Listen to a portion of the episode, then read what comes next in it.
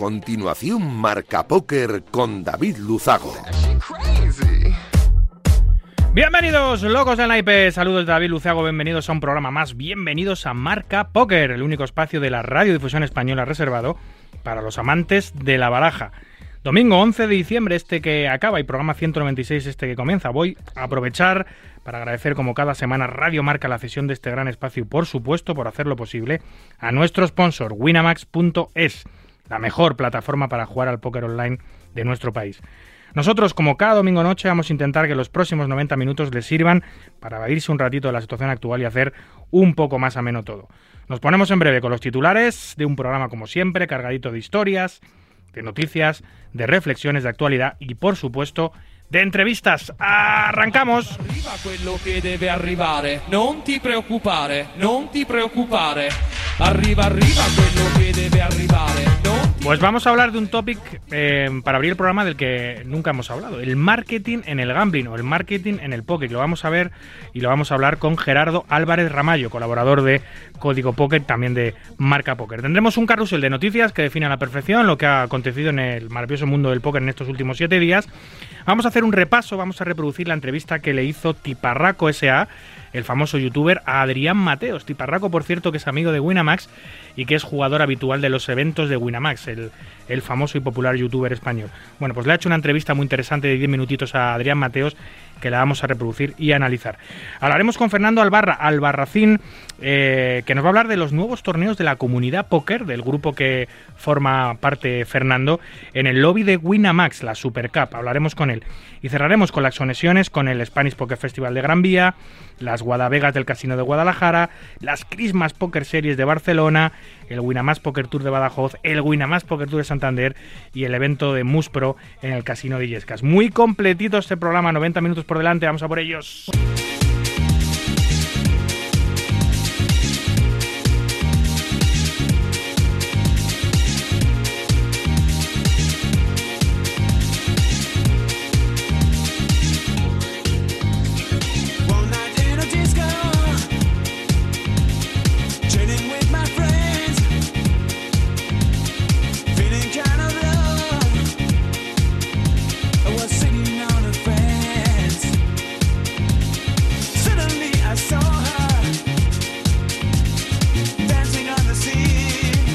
Escuchas Marca Póker, el deporte del naipe en la radio del deporte. Síguenos en Twitter, arroba marca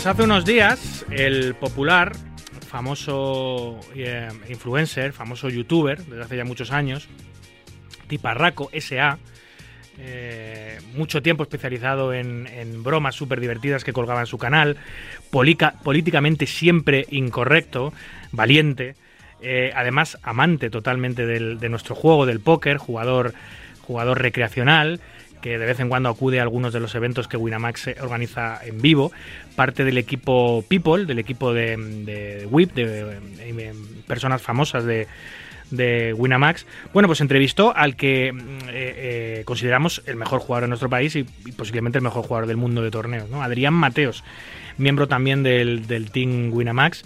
En una entrevista más de, de prensa generalista, en este caso de, de un influencer, de un youtuber generalista, no dedicado en exclusiva al póker, que nos da mucha visibilidad eh, y que le hace mucho bien al póker. Al final, conocer a nuestros referentes más allá de nuestras fronteras, ¿no? de mm, trascender de lo que es el mundo del póker siempre es importante. Hace poco recuerdo la entrevista que hizo Juanma Castaño en tiempo de juego o en el partidazo, creo que en el partidazo a, Leo Margets y Adrián Mateos. Todas esas cosas tienen un impacto muy positivo, ¿no? porque son gente, además, Adri y Leo, que se expresan fenomenalmente bien, eh, que, que defienden nuestro juego de una manera muy deportiva, mejor que nadie, que hacen llegar a la gente eh, verdaderamente la esencia de lo que somos, eh, que desmitifican el juego, que quitan tabús y clichés, y eso ayuda mucho a que la gente pueda eh, entender que este juego pues no es azar, que este juego está muy lejos del, resto de juegos de casino, que es una actividad competitiva, una actividad estratégica, matemática, súper interesante. y, si no, y si no logran transmitir esas cosas porque no son preguntados por todas esas cosas, pues por lo menos nos da algo de visibilidad fuera del, mundo del póker, ¿no? Que ya salir de, del gueto que somos, porque al final somos una minoría, somos un colectivo pequeño, los jugadores de póker en España, pues es complicado, ¿no? Ya trascender trascender a, la prensa generalista, es muy complicado. De hecho, eh, las últimas dos noticias que yo he visto en, en prensa generalista en este país eh, relacionado con el póker ha sido eh, las dos del mismo casino, del Hasler Life, en, eh, que hablaba ahora las noticias. ¿no? La primera fue por un escándalo de trampas, unas posibles trampas de Robbie Jetlu, una jugadora norteamericana, ¿no? que parecía que estaba conchavada con alguien de la realización y que pudo y que pudo estafar a algunos de los jugadores de la mesa. Agarrete Einstein, uno de los, de los grandes ganadores de esa mesa, ¿no? Y todo el lío que se formó, eso trascendió a la prensa generalista, cuando quizás un evento que gana Adrián, de los muchos que ha ganado, que se ha llevado un millón o dos millones, tres millones incluso, pues no llega, ¿no? Es, es, es de locos, ¿no? Que nuestros grandes triunfos en, en nuestro juego no trasciendan y sin embargo estas tonterías de trampas o como la que he comentado hoy, ¿no? De la, la jugadora de origen asiático Sashimi que se puso un disfraz con unos pechos falsos y se le veía un pezón y, parecía verdad, ¿no? Estaba muy bien conseguido ese disfraz, eh, eh, parecía completamente real y se, armó un, revuelo de que había una chica que se le veía un pezón en una mesa de póker. Esas son las tonterías que trascienden y exactamente lo que no queremos que, que, que que trascienda. Sí, yo lo cuento en este programa porque yo lo cuento todo, obviamente. No solo cuento eh, lo, eh, lo, maravilloso y deportivo que es nuestro póker, sino también las cosas que ocurren alrededor de él, aunque sean más sensacionalistas o me gusten menos, también las tengo que contar porque esto es un programa informativo, yo no obvio nada. Pero es que la prensa generalista solo se centra en eso. Entonces está bien, y para no repetirme, que gente como nuestros grandes referentes, como Leo, como Adrián, puedan ir a, a los grandes influencers, a los grandes youtubers, a los grandes ca canales de difusión de, de, nuestro país generalista y puedan decir lo que somos y cómo somos. Así que vamos a escuchar eh, esa entrevista que no, no dura mucho. Adrián Caballero, Muy buenas, un auténtico placer, un placer estar con uno de los mejores jugadores de póker del mundo. Esto para mí es, en fin, estoy incluso algo nerviosillo. Nada, tranquilo. Tú has ganado más de 29 millones de euros jugando al póker. Has ganado un torneo de 250.000 euros en el que ganaste cuánto? ¿Dos millones y medio? Eh, 250.000 dólares de inscripción y el primer premio eran 3,2 millones. La madre de Dios. Preséntate un poco, ¿vale? Para si, por si alguien no te conoce o si no está enterado del mundillo del póker. Soy Adrián Mateos, eh, jugador profesional de póker desde hace 9-10 años. 10 años ya, ha pasado rápido. Eh, tengo 28 años y... y ¿Cómo llegaste tú a, a, decir me dedico al póker? ¿Fue algo que ya tenías premeditado? Sabes, yo siempre desde que pequeño me han gustado mucho los juegos de cartas. Yo jugaba con mis abuelos, me acuerdo en, en vacaciones en verano jugábamos a la pocha, al mus, al cinquillo, a todo. Intentaba pues sacarme la paga de verano, pues eso, puesto todos mis abuelos dos euros, tres euros. Y me acuerdo que acababa el verano y a veces ganaba pues 30, 40 euros y estaba súper contento yo con 12 años, ¿sabes? Y siempre me ha gustado un montón las cartas, se me han dado muy bien además y, y, luego pues ya con 16 años descubrí el póker por primera vez, lo vi en la televisión y dije, guau, esto mola. Y empecé a buscar información en el ordenador, empecé pues empecé como jugando con amigos, timbas de 5 euros con los, con los colegas y pasarlo muy bien. Y ahí pues claro, como yo era menor de edad cuando descubrí el póker no podía jugar a, a, con dinero real, eh, salvo que alguna timba con colegas y eso. Y pues nada, dije, bueno, pues voy a, a, estudiar mucho para cuando tenga 18 estar preparado para poder ganar dinero con esto. Y así fue el plan. La verdad que desde ahí yo sacaba muy buenas notas en el colegio y fue a descubrir el póker y como ya las notas pasaron a un segundo plano y conseguí aprobar para que mis padres me dejasen seguir jugando y seguir estudiando póker y no me diesen mucho la chapa, pero a mí lo que me encantaba era el póker. Entonces fue como enamoramiento a primera vista prácticamente y, y hasta hoy. Hay mucha gente que quizás no sabe mucho del mundo del póker, porque hay que, has dicho, estudiar. Sí. ¿Cuánto porcentaje dirías que es suerte o saber jugar?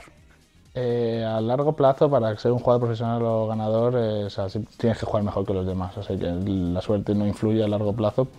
Eh, a corto plazo sí. O sea, si, si tú jugamos tú y yo hoy un GSA, pues no sé, a lo mejor yo tengo un 55% de ganar y tú 45%.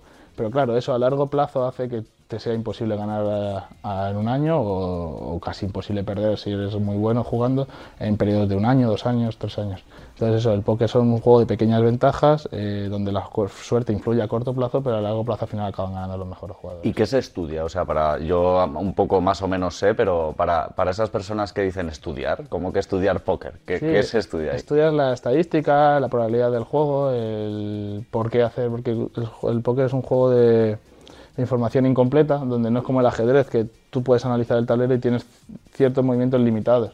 En el póker hay muchísimas combinaciones posibles, es- tú no sabes las cartas de los rivales, entonces es un juego donde juegas con probabilidades. Entonces, eh, pues estudias eh, como hay como diferentes calles, por así, eh, donde se puede apostar, entonces tú vas estu- estudiando paso a paso cómo, cómo ir jugando tus manos para intentar ganar a los demás desde un punto de vista matemático. Hoy en día, sobre todo los jugadores profesionales, estudiamos con ordenadores porque las soluciones que los ordenadores son mucho mejores que las que dan los seres humanos.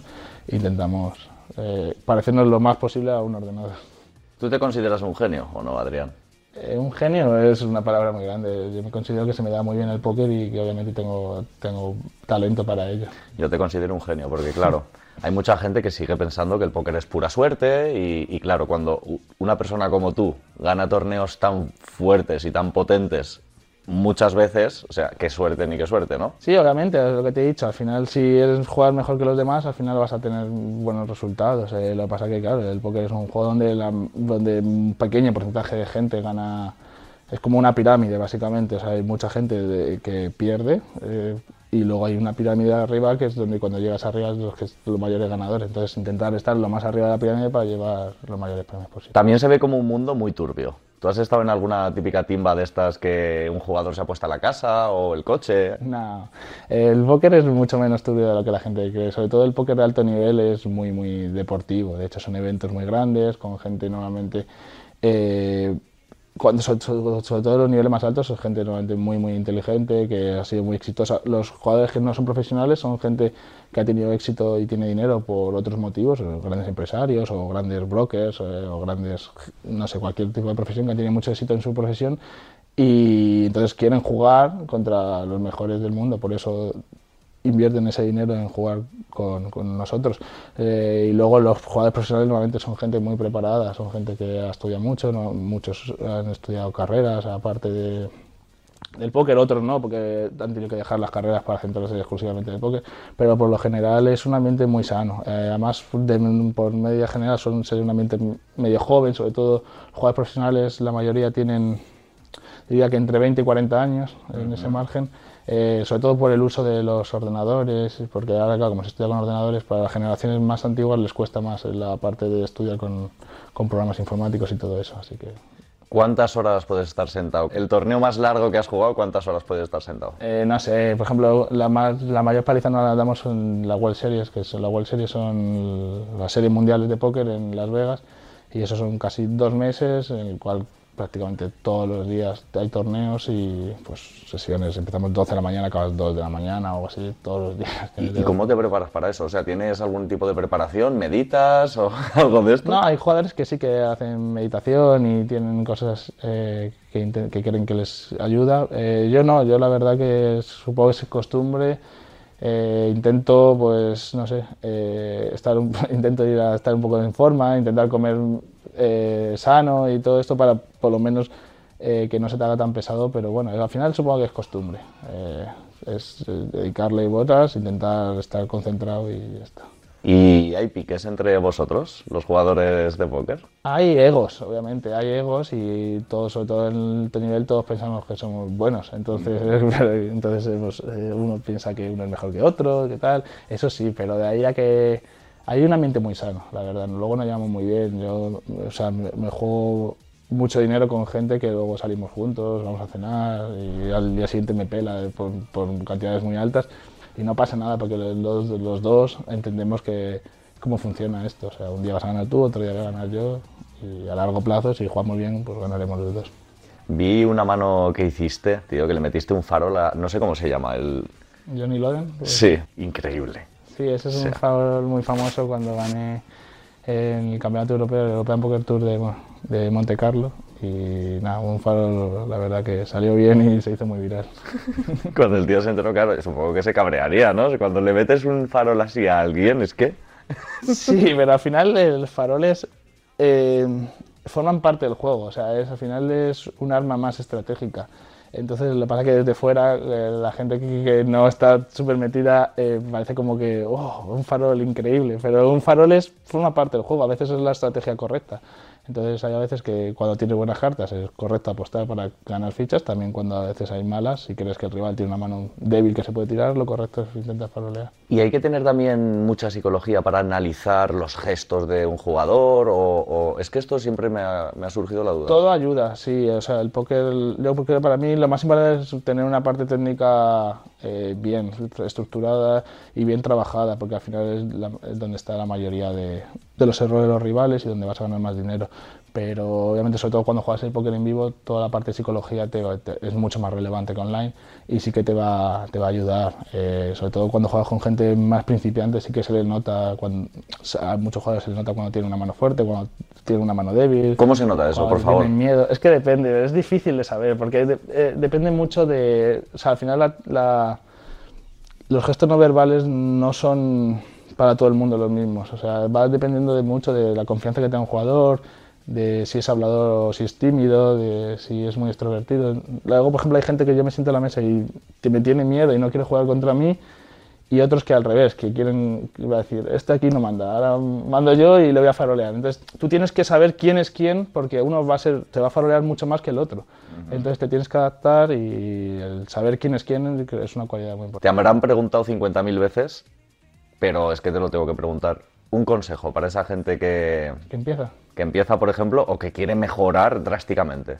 Eh, no hay consejos mágicos en el póker, eso es lo primero que, que diría y que es un, es un trabajo constante, es como evolucionar tu juego de, primero de la forma técnica, el no cometer primero errores graves y luego sobre todo para mí lo que más me funcionó para cuando empecé es copiar a los mejores. Que básicamente lo que hacía era copiar quién ganaba en ese momento, ver cómo jugaban y por qué hacían lo que hacían, intentar entenderlo intentar pues aprender de los demás. Y hoy en día que hay muchísimo contenido gratuito en YouTube, en Twitch, en un montón de plataformas, al final es una forma muy fácil de, de aprender. Y sigues estudiando, me imagino. O sea, que todavía se puede aprender más y más y más. Sí, el Esto póker es infinito, o sea, ¿Sí? es, es un juego... el- El póker es maravilloso porque es un juego muy fácil de aprender, que en una tarde puedes jugar con colegas, pero es un juego que nunca... O sea, es tan complejo cuando llegas a niveles altos que piensas que te falta y te falta y te falta más y... Y es, es- por eso también nos, nos encanta, porque es un juego muy complejo. También has jugado algún torneo en el que la entrada hay que pagar un millón de dólares.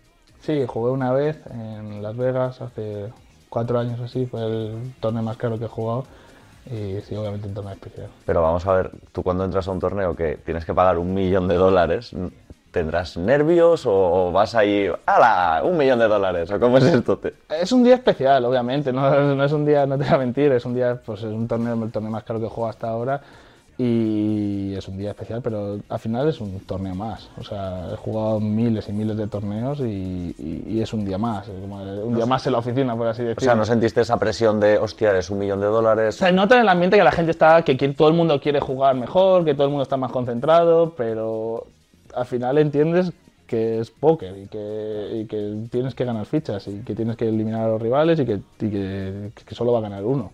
Con lo cual, la mayoría de cuando entramos sabemos que vamos a perder. O sea, porque el 80% de las veces vas a perder.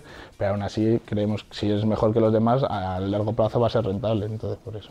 Para acabar, Cuéntame alguna anécdota que te haya marcado en todo este tiempo jugando al póker, de cualquier tipo. Se me ocurre este verano en Las Vegas una anécdota que, fue una locura, la verdad, porque fue...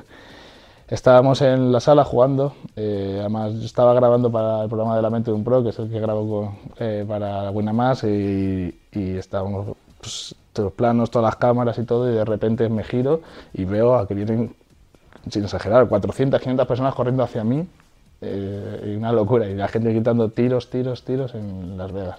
Claro, allí la gente con el tema de las armas y tal, pues está eh, muy, muy acojonada. Y salimos corriendo, eh, conseguí encontrar por suerte rápido la, la salida de emergencia y salí, pero vamos, una locura, las mesas por los aires, un montón de gente caída, eh, eh, la gente pisaba a otros. O sea, que estaban disparando allí. Fue una falsa alarma, luego, claro, realmente no lo sabes, pero luego nos enteramos que fue una falsa alarma porque había roto un cristal en un casino, no era ni el mismo casino donde estaba yo, en otro, y como que la gente, la estampida, todo el mundo en un pánico general y una locura, la verdad. Yo tuve media suerte que salí rápido y, y no logré sentir, o sea, sentí miedo, pero no, no muchísimo. Sé que hubo compañeros que pa- lo pasaron muy mal, se encerraron en salas para que no, eh, escondidos, en los techos. Hostia. Eh, nada, nada, locura, locura de película. Adrián, tío, estoy seguro de que mucha gente me va a decir, joder, estás con el mayor jugador de póker del mundo y tú le estás haciendo unas preguntas de mierda, porque seguro que hay gente No, que me... La entrevista estaba de puta madre. No sé, tío, me sabe mal porque seguro que yo que no soy jugador profesional, pero sí me gusta mucho jugar a póker y sé que no te he sabido exprimir al máximo de esas preguntas que seguramente... Luego pasa. Pero bueno, de verdad, Adrián, muchísimas gracias. Bueno, pues ¿por dónde empezar? Eh, la entrevista de Tiparraco a mm, Adrián Mateos, número uno del mundo, eh, en dos fechas distintas, dos veces, ha sido número del mundo varias semanas, por el ranking GPI, eh, el mejor jugador español de toda la historia. Como decía, eh, siempre es bueno que youtubers y prensa generalista se hagan eco de, los logros o de la vida de los jugadores de póker, porque eso nos ayuda a crecer como, como gremio, como industria. Em, decía, decía Tipa, Tipa Raco, que, le, pedía perdón a Adrián por, por si había sido una entrevista de mierda. Eh, no lo ha sido. Em, es una entrevista corta, bueno, formato YouTube.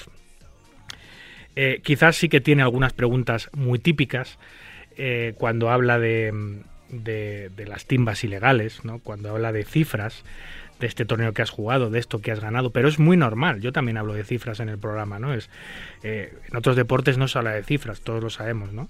Eh, y no es relevante. En el póker sí lo es, y a mí no me importa que lo sea, ¿no? Nos da también ese grado de importancia, ese grado de importancia que tiene la actividad porque se consigue mucho dinero gracias a ella. Pero sí que son preguntas un poco más amarillas. Pero es normal porque eh, él tiene que llegar a, a un target a unos seguidores que no son jugadores de póker. Por lo cual también hay que preguntar cosas muy... eh, ta- también tiene que caer en algún cliché y tiene que preguntar cosas muy, muy habituales, ¿no? Que se las habrán preguntado 200.000 veces en las 200.000 entrevistas que Adrián que Adrián ha tenido. Yo recuerdo la entrevista que le hizo David Broncano en La Resistencia, el primer año de La Resistencia, y fue toda, toda la entrevista fue, fue basada en, clichés. Cuánto ganas, cuánto tal. Bueno, es que ya Broncano de por sí en todas sus entrevistas pregunta a la gente cuánto gana, ¿no? Pero siendo jugador de póker, pues todavía más, ¿no? Y pues la entrevista estuvo lleno de tópicos y estuvo lleno de tal, pero en un tono de humor, de humor muy interesante y me pareció me pareció una entrevista eh, que sumaba. Hay algunas veces que en algunos programas generalistas al póker se le compara con el resto de juegos, incluso se nos ha comparado con el bingo, con carreras de sacos, con dados, con de todo tipo de cosas, con peleas de gallos, con de todo. Se nos ha metido en el mismo saco en estos programas de investigación tan horrendos donde nos meten y eso no nos gusta. eh, ni nos aporta nada bueno, obviamente. Pero en el caso de Broncano, aunque sean preguntas tontas y preguntas sencillas, como siempre, como se hizo el programa en una clave de humor, pues eh, eso sí nos ayuda, ¿no? A, pa- posicionar a Adrián, a situar al póker en otro nivel, a que la gente conozca un poco el juego a través de él. Todo ayuda, aunque no sea muy técnica la entrevista y no esté muy currada, es igual, es visibilidad. Pues con Tiparraco pasa un poco igual, ¿no? La entrevista ha sido buena. En líneas generales le ha preguntado cosas interesantes. Tipa también es un jugador de, de, de- de póker.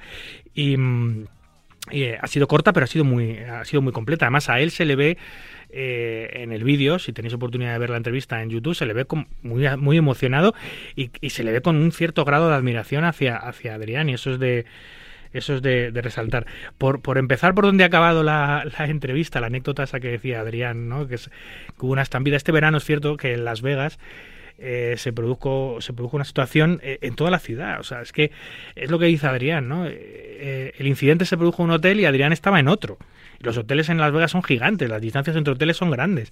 Sin embargo, hubo una situación de pánico generalizado en una parte de la ciudad porque claro, se empezó a decir tiros, tiros, atentado, atentado, no tata, y todo el mundo corriendo, todo el mundo en varios hoteles con la misma situación de pánico. Y lo que había ocurrido simplemente es que una persona, eh, creo que estaba cabreada porque había perdido o algo así, no me recuerdo exactamente las razones, o había discutido con alguien, reventó una puerta de un portazo de cristal y se hizo añicos. Ese estruendo en ese mismo hotel eh, hizo que la gente pensara que algo grave estaba ocurriendo porque debió ser muy, muy gordo el estallido del cristal o de los cristales de la tal. Y eso, pues el pánico que tenemos por, por, por, por, por cómo es la sociedad y por las cosas que a veces suceden, pues hizo que se contagiase todo el mundo y acabase media ciudad corriendo y llegase hasta los salones de juego del campeonato del mundo, ¿no? Como dice Adrián, que todo el mundo saltando unos encima de otros, y es cierto, ¿no? Se, ven imágenes donde, donde hay eh, situaciones muy, complejas, muy complicadas porque hay gente pisando a otros, eh, pues no se respetaba nada, la gente eh, no tuvo paciencia para salir, sino que huía desesperadamente para buscar la salida más cercana. Bueno, pues lo que suele suceder en estas situaciones de, de pánico. Eh, luego, en la entrevista Adrián habla de cosas muy interesantes, ¿no? De, habla de la varianza, ¿no? De la suerte en el póker, de, de cómo juega un papel eh, eh, crucial a corto plazo que hace que cualquiera pueda ganar. Le dice, y, y aunque os parezca sorprendente, tiene la razón, ¿no? Tú puedes jugar contra un jugador recreacional y el, el azar, la suerte, a cortísimo plazo, en un único evento, en una, en una única mano, en una única partida, eh, es muy importante, influye mucho. Es lo que decía, puede ser un 55-45 en un solo evento, ¿no? En una partida que dure, no sé, 30 minutos contra otro rival, eh, te puede ganar. Este juego es tan maravilloso que, que, que, que tú te puedes medir al campeón del mundo y tienes una opción de ganarle, ¿no? Por eso la industria nuestra es tan potente, hay tanto dinero eh, y hay tanta gente que la practica, precisamente por eso, porque siempre tienes una oportunidad de ganar. Eso no ocurre en otras disciplinas, en otros juegos donde o te preparas durante años o es imposible, ¿no? Sin embargo, lo que ocurre en nuestro juego es que todo se minimiza a largo plazo. Cuanto más juegas, menos varianza eh, recibes, menos te influye menos la varianza y las distancias eh, porcentuales contra tus rivales se aumentan. ¿no? Si, ese, si en un enfrentamiento de media hora contra un jugador pues tienes solo, una, tienes solo un 5% más que el de ganar, que parece ridículo, ¿no? Eh, un año seguido jugando contra él, podríamos decir que eh, su porcentaje acaba siendo el cero absoluto, ¿no? Porque el que más sabe siempre en este juego, porque es un juego de estadística, de matemática y de decisiones, eh, pues eh, influye. Él dice, hablando de esto, dice literalmente que el póker es un juego de pequeñas ventajas donde siempre acaban ganando los mejores jugadores. Esa es una gran definición de lo que de lo que es el de lo que es el póker. Esas pequeñas ventajas a corto plazo se notan poco. A medio y largo plazo es la vida, es lo que te hace vivir de, este juego.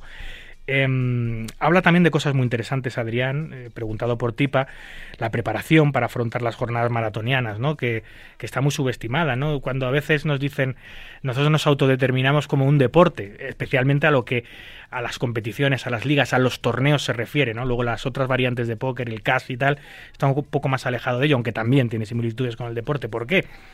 Lo decía Adrián, se puede pasar 14 horas seguidas al día durante dos meses jugando al póker. Hay que estar muy bien preparado física y mentalmente y estar muy estable psicológicamente para aguantar 14 horas al día durante dos meses.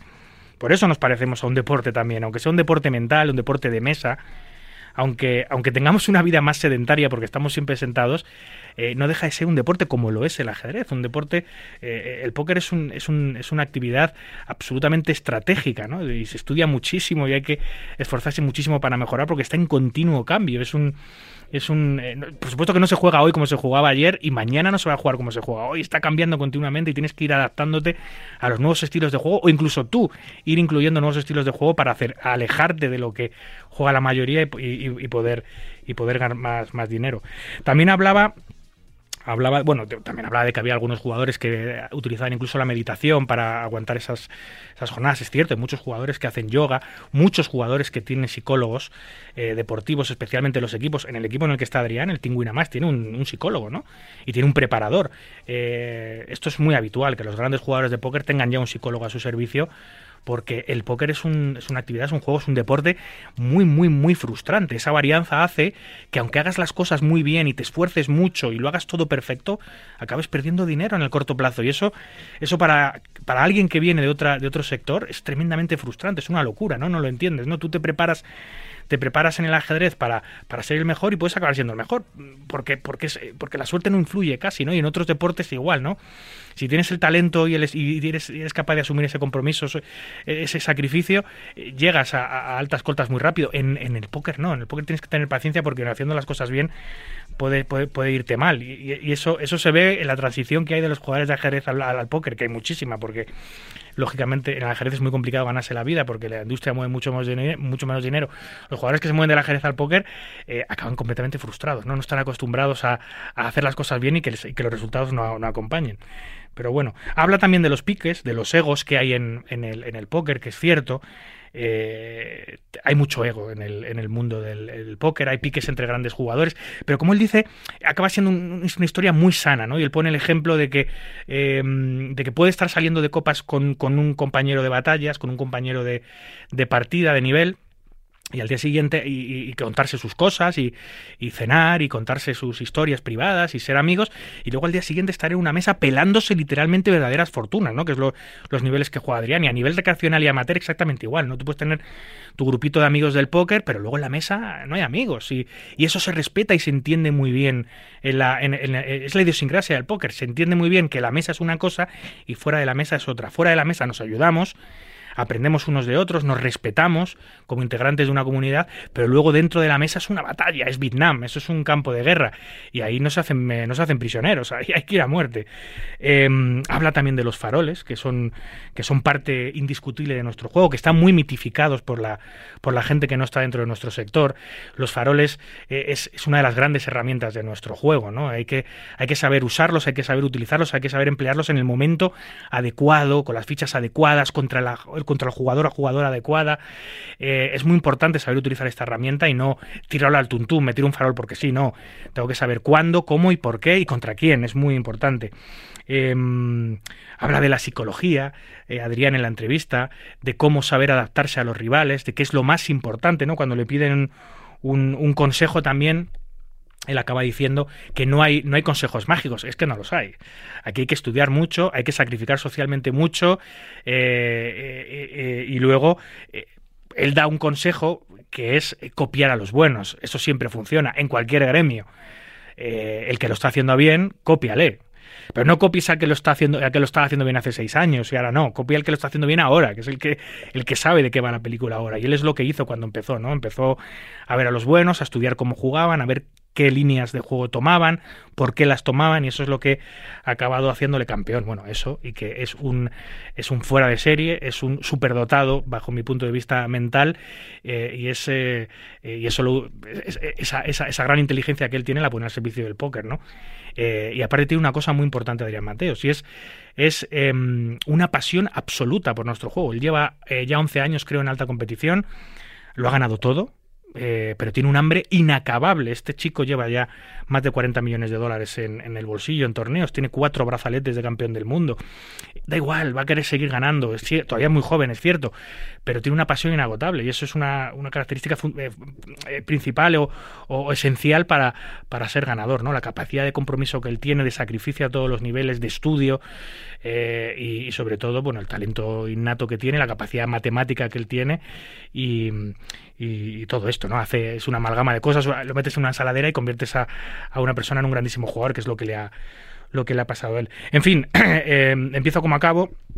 Ha sido una entrevista corta, pero bastante completa, ¿no? Para, para, para venir de alguien, de alguien de fuera del mundo. Aunque es cierto que Tipa, como digo, es parte del equipo de Winamax, de amigos de Winamax, de estos influencers que son amigos. Está también eh, un tío blanco hetero, UTBH, está también la gata de Schrödinger, está también Gallardo Roma, Roma Gallardo, eh, Thorman, eh, y luego pues eh, gente como Manel Fuentes, el presentador, eh, Miguel Illescas, el jugador de ajedrez. Es una serie de personalidades alrededor del mundo del póker que, que han sido capaces de decir, y yo lo aplaudo, eh, a mí me gusta el póker, eh, yo defiendo este juego, eh, esto es mucho más que puro azar, esto es mucho más que un juego de, de azar, esto es mucho más que, que un juego que te convierte en un ludópata, como algunos quieren hacer ver a los demás, y son valientes, ¿no? Son valientes por decir, yo juego al póker, y por decirlo en nuestro país, que últimamente es, es complicado hacerlo.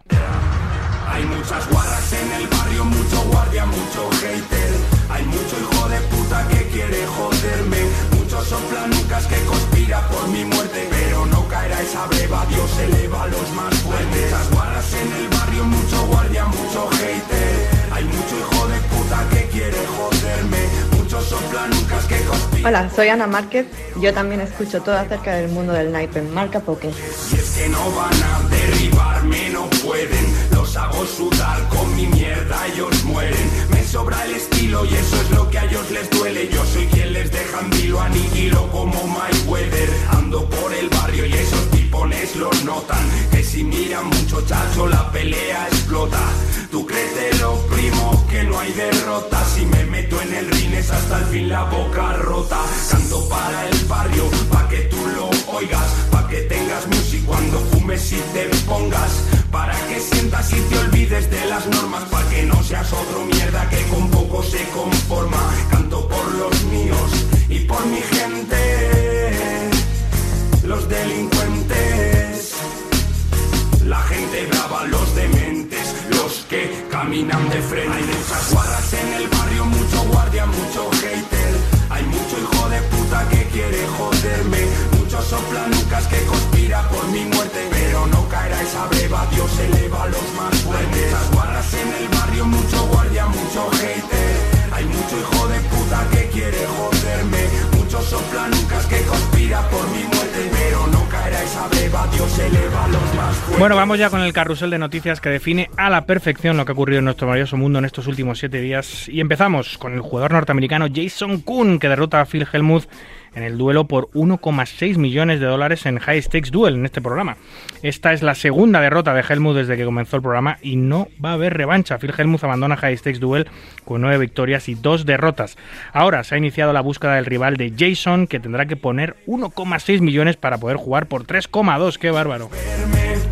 Sin miedo Regresa High Stakes Poker a Poker Go en enero. Será su décima temporada, la del popular programa, y al igual que las últimas dos, se emitirá en exclusiva dentro de su plataforma en Poker Go. Las partidas arrancarán en 200-400, aunque se irán subiendo los límites de vez en cuando. Todavía habrá que esperar para ver quiénes son los protagonistas, ya que no se ha desvelado el nombre de ninguno de ellos. El Instituto de Ayuda Financiera a la Acción Social eh, en Argentina presenta una denuncia ante el Ministerio Público Fiscal contra el influencer y reconocido instagramer Nicolás Lorenzón por hacer sorteos ilegales. Le han cerrado sus cuentas en diferentes redes sociales y se arriesga a una pena que va entre 3 y 6 años de cárcel. El mecanismo utilizado implicaba lanzar a través de las cuentas la invitación a un sorteo con participación gratuita, pero como paso previo debían adquirirse unas guías cuyo valor variaba según el bien a sortear. Cuantas más guías tenía el seguidor, más oportunidades de ganar el premio que podía ser dinero en efectivo, podían ser smartphones, tablets, notebooks, coches y hasta viajes a Qatar con entradas para ver partidos de Argentina en el Mundial. Veremos volvemos. Broma de dudoso gusto durante la emisión de Max Payne Monday en el Hustler Casino Live, que ha trascendido a la prensa generalista. La jugadora norteamericana de origen asiático conocida como Sashimi se puso unos pechos falsos en el streaming eh, y se presentó en el Hustler Casino vestida con un falso disfraz que simulaba dos grandes pechos y que dejaba uno libre a cualquier imaginación. Muchos pensaban en un principio que se trataba de sus propios pechos y, y ningún miembro de la realización del programa le había avisado, eh, nadie le avisó de que se le veía un pezón. Ella lo sabía, obviamente, pero nadie se lo dijo. Pero pronto se supo que era un disfraz y el debate comenzó a girar en torno a la necesidad eh, de eh, sí o no de una broma de estas características. Como nunca llueve a gusto de todos, aunque la broma fue acogida en general con una sonrisa para muchos en redes sociales, eh, lo calificaron de intolerable y de broma de mal gusto. Los productores y copropietarios del programa de moda del Poker Mundial, Hasbro Live, sede de los recientes escándalos y casa de las mayores eh, y de los mayores botes televisados del momento, el señor Ryan Feldman y Nick Bertucci, se han pronunciado censurando la acción y defendiendo que no tuvieron constancia de lo que estaba pasando hasta que ya sucedió y de que haberlo sabido, pues eh, lo hubieran vetado. En fin, un poco de humor, por favor. El productor y rapero Jay-Z se suma a Césars para construir un casino en Times Square en Nueva York. Jay será socio oficial de entretenimiento en el César Palace eh, en Times Square de aprobarse de construcción. El cantante, productor y empresario está sumando fuerzas a través de su agencia de entretenimiento Rock Nation con el gigante de los resorts para hacerse con alguno de los tres permisos que se comenzarán eh, que comenzarán la solicitud en enero de 2023. El complejo costará de 8 pisos en uno de los edificios más grandes de la ciudad con 54 plantas y habrá un lujoso hotel y un lujoso casino de 5 estrellas con 800 habitaciones. Eh, de concretarse dicho proyecto, la empresa de Jay-Z será el socio oficial de entretenimiento para llevar a cabo los espectáculos al mejor y más puro estilo de Las Vegas. El hotel y casino Venetian de Las Vegas paga 11 millones de dólares en bonos de fin de año a los 7.000 trabajadores del establecimiento. De esta manera recibirán bonos de aproximadamente 1.500 dólares por empleado como parte de un programa de reconocimiento a los esfuerzos por reflotar la empresa tras la pandemia. Bien jugado, Venetian. Un misterioso jugador eh, es detenido cruzando la frontera entre Uruguay y Argentina con 189 botellas de Jägermeister y ahora pues se enfrenta a una multa de 33.000 dólares. Agentes especializados de la Dirección General de Aduanas descubrieron un automóvil que intentaba ingresar al país de Uruguay y que traía oculto 189 botellas de Jägermeister y un botellón de 3 litros de whisky de Johnny Walker. Tras notar que las preguntas rutinarias eran respondidas con dudas, revisaron sus maletas y ahí lo encontraron. Entre los objetos que traía también había un trofeo ganado en un torneo de póker. Esos jugadores, sí señor. La jugadora de ajedrez y póker Nemo Su gana un paquete para la final de World Poker Tour valorado en 12.000 dólares y lo sortea mediante un concurso con un final al menos dudoso, ya que se va a parar a manos, a manos de su pareja sentimental. Tras numerosas críticas recibidas en redes sociales, Nemo asegura que la próxima vez que organice un sorteo simplemente sacará el ganador de un sombrero. 88 Poker anuncia su calendario de su evento más importante, el 88 Live. Serán cinco paradas arrancando en el madrileño Casino de Gran Vía en Madrid del 13 al 23 de enero de este año, del 2023, del próximo año, vamos. Y también pasará por ciudades como Londres en abril, Barcelona en mayo, Bucarest en agosto y volverá a cerrar el evento, el festival y el circuito en Londres en octubre. Y cerramos con los 2.700 trabajadores de los 450 salones de juego de la Comunidad de Madrid que se han dirigido a la delegación de gobierno de la comunidad para solicitar protección ante el reinicio de la campaña de acoso de los salones que ya sufrieron, por cierto, antes del COVID-19. La agrupación de trabajadores del juego de la Comunidad Autónoma de Madrid, Adjucam, denunció a, final año, de, a finales de año 2019 que varias plataformas habían iniciado una persecución de manera coordinada contra los salones de juego. Y estas plataformas encontraron acomodos en entidades legales constituidas, partidos políticos y medios de comunicación como la Federación Regional de Asociaciones Vecinales de Madrid, Apuesta por Madrid, Coordinadora contra las Casas de Apuestas de Madrid, Acción en Red, Juventudes Comunistas de Madrid y Podemos. Ante el temor a que este ataque forme parte de una nueva legada, desde Adjucam se han dirigido a la Delegación de Gobierno de la Comunidad de Madrid para solicitar que destine los efectivos oportunos del Cuerpo Nacional de Policía para garantizar su seguridad. One, two, three, and four.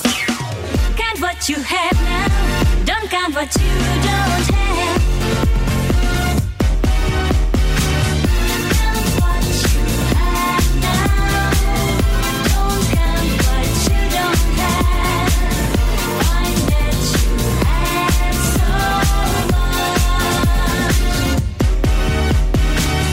Estás escuchando Marca Póker con David Luzago.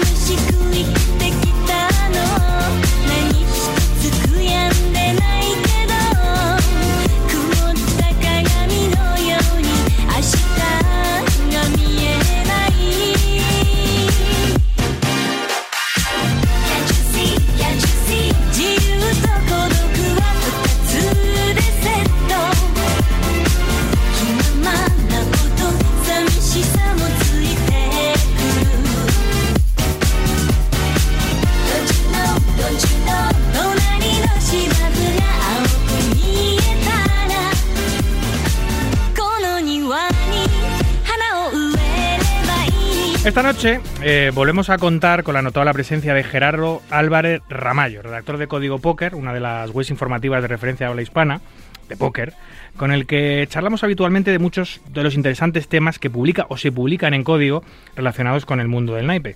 Hoy vamos a charlar sobre eh, un tema que nunca hemos tratado, por cierto, ya es curioso, de la publicidad y el marketing en nuestra industria, de cómo el marketing funciona en el póker y en el gambling y cómo puede ayudar a salas online, casinos y clubes varios. Buenas noches, Gerardo, bienvenido de nuevo. Hola David, ¿cómo estás? Buenas noches para ti y todo el público que nos escucha. Pues muy bien. Eh, marketing y publicidad en el póker. Es curioso que no hayamos hablado de este topic en el, en el programa porque es, es fundamental, es primordial. De hecho, la industria se mueve gracias a ello. Pues sí, y, y ha venido evolucionando en los, en los últimos tiempos y yo creo que, que ahorita está en un punto súper importante, sobre todo a raíz de la pandemia, cuando, bueno, durante pa- pandemia las salas online, bueno, se, se rebosaron de, gente queriendo jugar, luego que se superan las restricciones de COVID, bueno, la gente queriendo volver al póker en vivo, muchas salas y poker room ofreciendo eventos en vivo y es como para uno que es usuario cliente difícil saber este por quién decantarse, ¿no? Entonces más allá del garantizado que pueda haber la estructura del torneo, creo que también este hay aspectos de marketing y publicidad que, que se deben de cuidar y que juegan un papel importante tan tanto como un buen garantizado y una buena estructura, creo yo. Sí, sí, yo eh, durante el COVID eh, yo creo que las salas online, los casinos eh, online tuvieron que ponerse mucho las pilas, eh, vieron una nueva oportunidad de, ampliar el negocio porque obviamente eh, las apuestas deportivas se pararon, no había, no había deporte en el mundo, entonces básicamente no había juego en vivo tampoco, ni había apuestas deportivas para poder hacerlo en internet, básicamente se jugaba a juegos pues como el bingo, como el póker, como las slots, eso sí que se podía jugar desde, desde casa y los casinos tuvieron que hacer un esfuerzo que fue eh, ampliamente recompensado de publicidad para, para poder para, para poder ser más competitivas y poder llegar a más gente y eso se produjo Gerardo hubo un aumento una, una especie de boom de la, de la pandemia una segunda juventud del, del gambling pero sobre todo del póker ¿no? Sí, sí, hubo, hubo muchísimo. Claro, y ahí el gran reto que, que es un poco la idea que, que tengo es poder mantenerlo, ¿no? Y, yo creo que he visto una evolución en, en el cómo se hace la publicidad, porque no, no es el mismo mensaje eh, que uno puede lanzar para vender cualquier otro producto, a algo asociado a apuestas o que involucra que gente, di- digámoslo así, saque dinero de su bolsillo para, para algo que no es tan tangible o que te puedes ir con las manos vacías, ¿no? Entonces, yo creo que por ahí hay que jugar mucho con, con la parte mental, asociarse con, con especialistas para, para trabajar bien el, el mensaje que se, que se da, ¿no? Ahora mismo hay una competencia en el mercado lati- latinoamericano, tú lo conoces bien, una competencia feroz de las salas online en el mercado español. Eh, En general, en el mercado iberoamericano de póker y de gambling hay una competencia salvaje, hay muchísimas marcas, muchísimas licencias y para destacar hay que hacer cosas distintas, ¿no? Lo que tú decías. Eh, ya no solo es tener buenas ciegas, tener, tener un buen rake, sino saber llevar el, torneo a, a los ojos de, a, y a las cabezas de los jugadores, em, eh, eh, poniendo por delante algunos detalles de algunos torneos sobre otros, poniendo en valor algunas, algunas cosas sobre otras, vamos, lo que es el puro marketing. A veces incluso juegas torneos o, o juegas en salas que tienen peor oferta simplemente por lo atractivo que es la publicidad que hacen alrededor de ella, ¿no? Sí, de hecho, bueno, sin que suene publicidad, pero termino haciéndolo. Eh, Winamax para mí es un, un claro ejemplo. O sea, yo creo que también eso, como las salas y el organizador de torneo en total ha logrado hacer un 360 sobre la experiencia que es jugar al póker, porque yo creo que, por ejemplo, los que no hemos tenido oportunidad todavía de ir a un torneo presencial de Winamax, eh, la mejor publicidad que nos vende es lo que ha pasado en los otros torneos, ¿no? O sea, yo veo, no sé, las fiestas, el tema del beer pong, eh, el, el último este torneo que hubo que, que Adrián y Leo hicieron una masterclass. Entonces, casi que yo, no sé, voy a pagar el, el- el- la entrada del torneo por la experiencia, más allá, eh, ya el resultado es algo secundario, ¿no? Y, y creo que, que eso es muy importante. Otras salas también lo están haciendo en, Latinoamérica, el caso de Party, creo que, que, que, están generando como que esa experiencia eh, 360 del usuario que se lleva un- una buena postal del, del torneo, más allá de que quede eliminado, ¿no? Es que ahora mismo, si no buscas alguna alternativa de ocio a lo que meramente es póker, te quedas fuera, ¿no? Hay tanta competencia en, en torneos en vivo, por ejemplo, eh, que todas las, todas las marcas están virando a hacer lo que tú dices, eh, eh, de un evento de póker una experiencia más global, más completa. Winamax ha sido completamente pionero en esto porque lleva eh, prácticamente toda su existencia eh, haciéndolo, pero ahora es cierto que muchas de las marcas eh, bueno, pues han, optado por experiencias similares, han copiado mucho el modelo de Winamax para poder ser competitivas y para que esos eventos live pues sigan siendo atractivas, que no se trata solo, que no se trate solo de viajar, jugar al póker y volverte a tu país o a tu ciudad, sino que una vez eliminado puedas disfrutar de otra serie de actividades vinculadas al póker o no necesariamente vinculadas al póker, que te mantengan en, el- la atmósfera del, del evento eh, más tiempo. Y, y bueno, es, es por donde vamos. Yo escribí hace poco un artículo en la revista Club sobre la saturación de eventos que hay en nuestro país ahora mismo, que es parecida a la que había anterior a la pandemia. La pandemia lo borró todo, obviamente todo el mundo dejó de hacer póker porque no se podía, pero la vuelta, ese boom que generó la vuelta ha hecho que muchos patrocinadores se animen a hacer torneos, que se hagan submarcas, que salgan segundos y terceros eh, festivales y circuitos de, de los festivales eh, principales y que haya una saturación brutal. Al final, eh, el más fuerte es el que más eh, que va a sobrevivir. No hay espacio para todos, no hay mercado para todos. Entonces hay que hacer cosas originales que aumenten tu nivel de competitividad y te pongan por delante de tus competidores. Eso es la publicidad, el marketing también es eso y tiene que ayudar en eso, ¿no, Gerardo? Sí, totalmente. Justamente eso yo también lo, lo charlaba hace poco, que, que me tocó cubrir un evento en México y, y posteriormente hablar con el, con el director, porque bueno, hubo un par de overlay, o por lo menos no se llegó a los montos que se esperaban, que sí se superó el garantizado. Y, y en México, por ejemplo, también está pasando hay una sobreoferta después de la pandemia, entonces claro, estás luchando, por así decirlo, por la misma cuota de mercado de, jugadores que tienen el mismo presupuesto, incluso menos, no sé si se confirman todos los temas económicos que hablan del 2023 y tal, o sea, es un, presupuesto más reducido para poder distribuirlo en un gran abanico de posibilidades, incluso posibilidades online y presencial, ¿no? Porque también creo que eso lo hablamos en un programa pasado, esa brecha se ha cortado. Antes tal vez uno podía decir, bueno, los jugadores en vivo no tienen que ver nada con los online y viceversa, y ahora no. Eh, volvemos al caso de Winamax y muchos otros, eh, muchas otras salas, ¿no? Te clasificas online, incluso puedes llegar a jugar un, un primer vuelo, un día uno online y pasas a un día dos presencial. Entonces, ahora estás mezclando esos dos jugadores que tienen ofertas tanto online como, como en vivo y, y, tienes que captarlos de alguna manera, pero de alguna manera que les interese, porque por ahí lo decía en el artículo que escribí y, y de hecho yo soy publicista de, de profesión, eh, que lo primero que te enseñan en el día uno es que lo más difícil de captar o de recaptar es un cliente, ¿no? Si alguien queda desilusionado de un torneo o, o algo así, es muy difícil eh, que, que vuelva a asistir. Entonces, bueno, una experiencia como la que hablamos 360, que te, que te dé la oportunidad de compartir incluso con los jugadores que, no sé, que tienes de referencia, tener otras actividades, conformar una comunidad dentro del póker que no sea solo de jugadores, sino fuera de las mesas también. Creo que, que hoy por hoy es, es muy importante. Mira, eso que, que comentas de retener al jugador, de fidelizar al jugador, es tan complicado. O sea, haces las cosas bien a nivel de marketing, a nivel de publicidad, ofreces un buen contenido en tus eventos, en tus estructuras, ofreces un buen trato, un trato cálido, humano, amable de tu personal. Haces todo lo posible porque eso sea.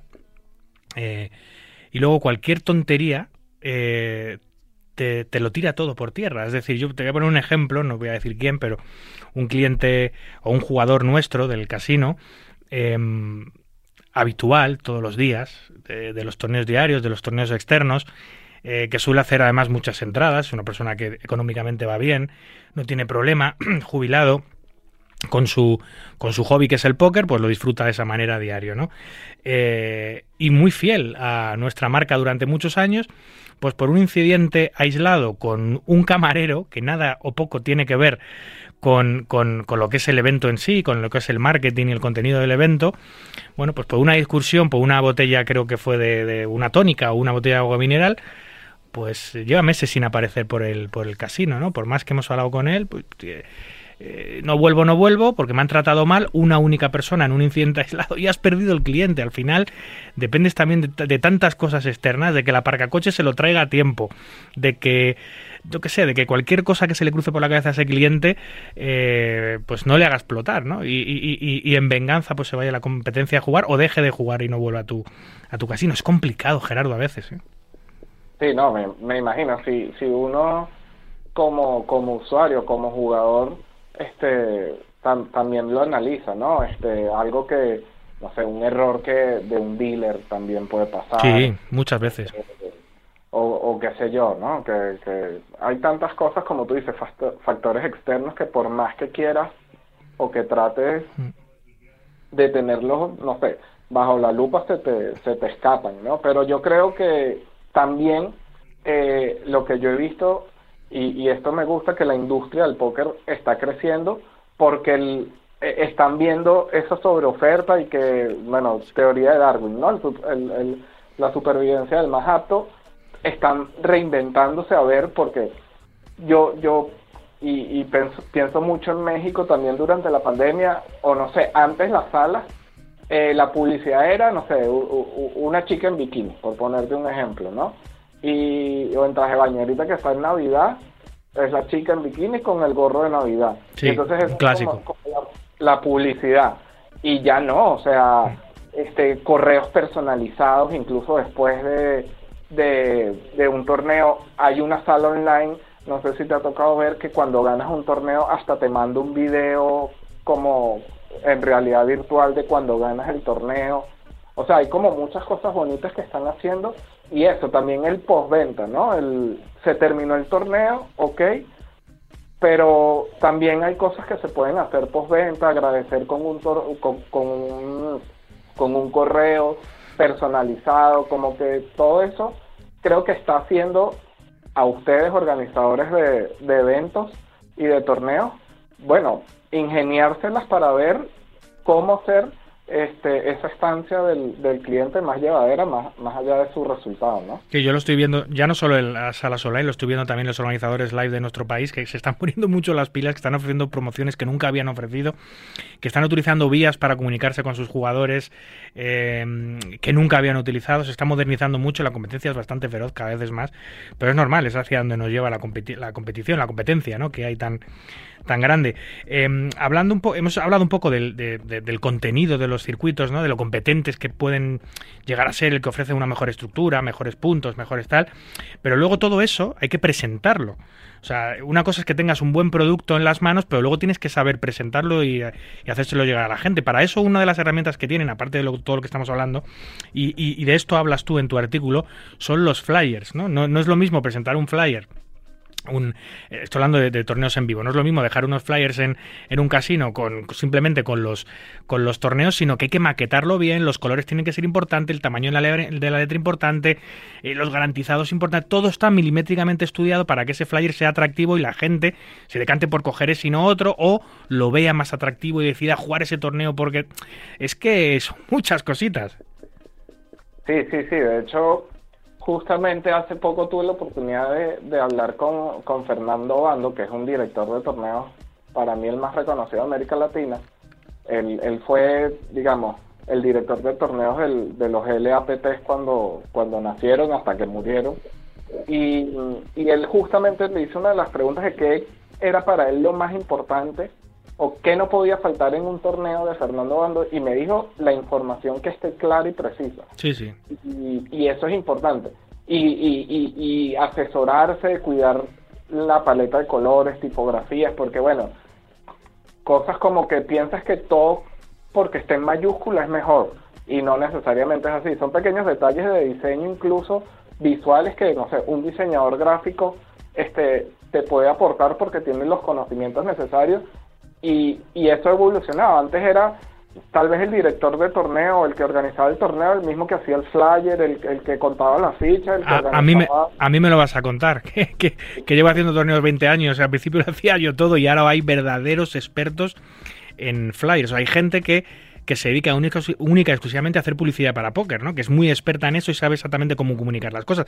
Eso es reciente, antes no existía. Los publicistas o, o las empresas que hacían este tipo pues eran diseñadores gráficos sin más. Ahora son diseñadores gráficos especializados en póker. Yo mismo tengo uno en el casino que solo trabaja en eso, ¿no? En hacer publicidad eh, dirigida al póker. ¿Por qué? Porque también es jugador, porque sabe lo que quieren los jugadores, porque sabe lo que tiene que resaltar sin que se lo tengas que decir, etcétera. O sea, al final eh, nos profesionalizamos y nos especializamos muchísimo y es hacia donde va también el sector.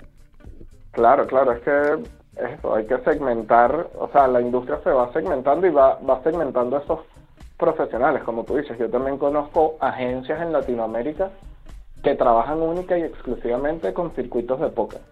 Entonces, eso es muy interesante. De, bueno, te, no sé, tú eres mi cliente y entonces aparte yo te voy a manejar las redes sociales para que durante el evento, porque no es que, bueno, vinieron los, los inscritos y ya, durante el evento, a las personas que no pudieron asistir, pero que son un, un target, un público objetivo para próximos eventos, vean, no sé, de lo que se perdieron, o sea, unos buenos videos en redes sociales, fotos, cuidando muchos detalles, ¿no? Porque tal vez, no sé, te va un fotógrafo a, levantar publicidad a un torneo y, y- y, bueno, no tiene la noción de, de qué, es- es bonito en una foto, este, capaz sale, no sé, el, el- el jugador cortado, no sé, le ve la expresión, la ficha, entonces son muchos detallitos que hay que cuidar antes, durante y, y después de cada torneo, ¿no? Y de cada evento.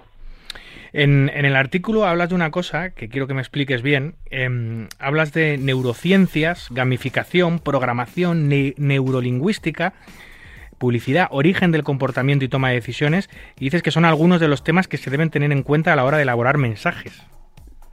Claro, es, un poco lo que, lo que hablábamos, porque, por ejemplo, la programación neurolingüística, la neurociencia, estudia el comportamiento de las personas o de lo que quieren las, las personas que van a ese objetivo. O sea, no es lo mismo contratar, por ejemplo, una agencia de publicidad genérica o que no tenía experiencia en ningún tipo de juego y que, y que no sé, hasta las personas que llevan la agencia piensan que, que el póker es un juego de azar de ludópatas, por ponerte un ejemplo, eh, a alguien que, que ha trabajado y que sabe cómo codificar ese mensaje.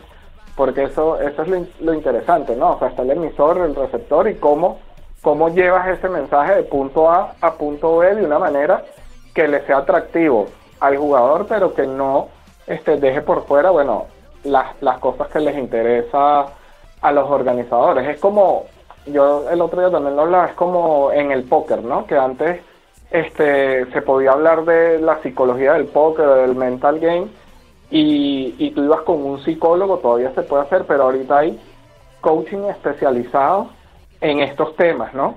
Igual pasa, igual pasa en, en, en, en temas de publicidad, o sea, hay gente que se está este, profesionalizando para esto, y de hecho, eh, ese artículo me surgió justamente porque no sé si es en Argentina o en China, que se está dando esto ya como carrera universitaria. Eh, o sea, una universidad que está dando marketing eh, dirigido al gaming, a las apuestas. Entonces, no sé, eso me parece muy interesante hasta dónde puede llegar a evolucionar y que e- evolucionar y que salgan profesionales universitarios este especialistas en esta materia, ¿no? Y no que sean que se porque les ha gustado se han venido especializando por, por, por la vida, sino que, bueno, tengas las bases de alguna manera eh, institucionales y educativas para, para ejercer en un futuro. Eso me parece increíble. Oye, Gerardo, tú como publicista, ¿qué peculiaridades ves en el marketing del juego, del gambling en general, del póker también, con respecto al- a otros sectores? Pues yo sí creo y, y separo mucho el póker de los, de los otros juegos. No, a mí, por ejemplo, veo que la publicidad tradicional de, de casinos eh, está muy mal orientada también. O sea, yo creo que las personas que, que trabajan en, en publicidad de casino todavía están usando esta fórmula que te digo de, de la chica, de la, de la muchacha bonita en, en traje de baño, publici con el carro al lado, ¿no? De te puedes ganar este carro, por ejemplo.